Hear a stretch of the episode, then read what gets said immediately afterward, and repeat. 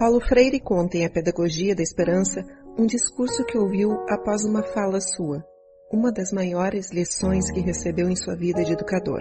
Acabamos de escutar umas palavras bonitas do Dr. Paulo Freire. Palavras bonitas mesmo, bem ditas.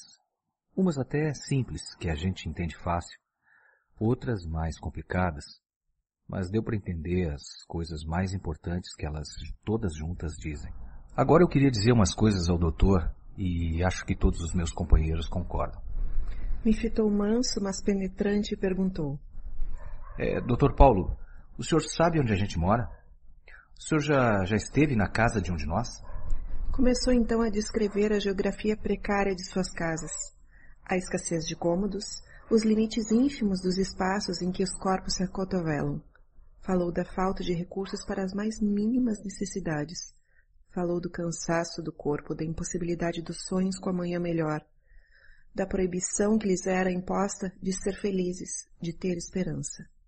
Acompanhando seu discurso, eu adivinhava os passos seguintes, sentado como se estivesse, na verdade, me afundando na cadeira que ia virando, na necessidade da minha imaginação e do desejo do meu corpo em fuga, um buraco para me esconder.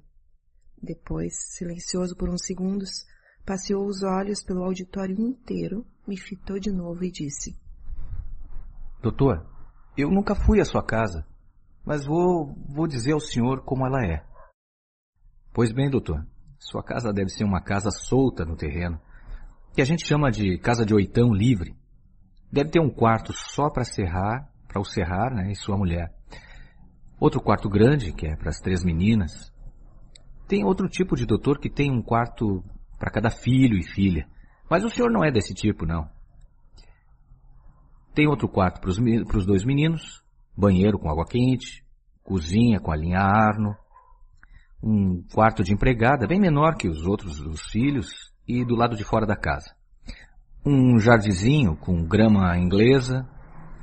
O senhor deve ter ainda um quarto onde bota os livros. Sua livraria de estudo. Está se vendo por sua fala que o senhor é um homem de muitas leituras e de, e de boa memória.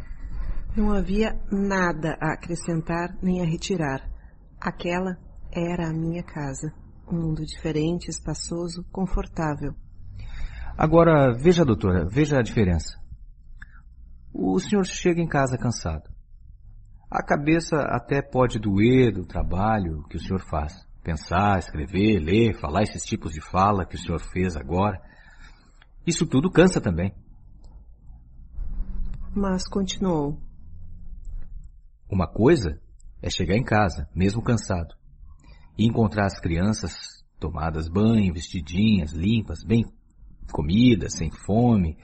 E outra é encontrar os meninos sujos, com fome, gritando, fazendo barulho, e a gente tendo que acordar às quatro da manhã do outro dia para começar tudo de novo, na dor, na tristeza, na falta de esperança. Se a gente bate nos filhos e até sai, nos, sai dos limites, não é porque a gente não ame eles, não. É porque a dureza da vida não deixa muito para escolher.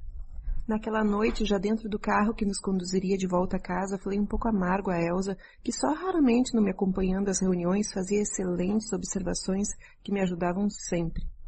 Pensei que havia sido tão claro, disse eu. Parece que não me entenderam. Não terá sido você, Paulo, quem não os entendeu? Creio que entenderam o fundamental de sua fala. O discurso do operário foi claro sobre isso.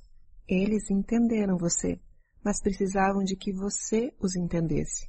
Essa é a questão.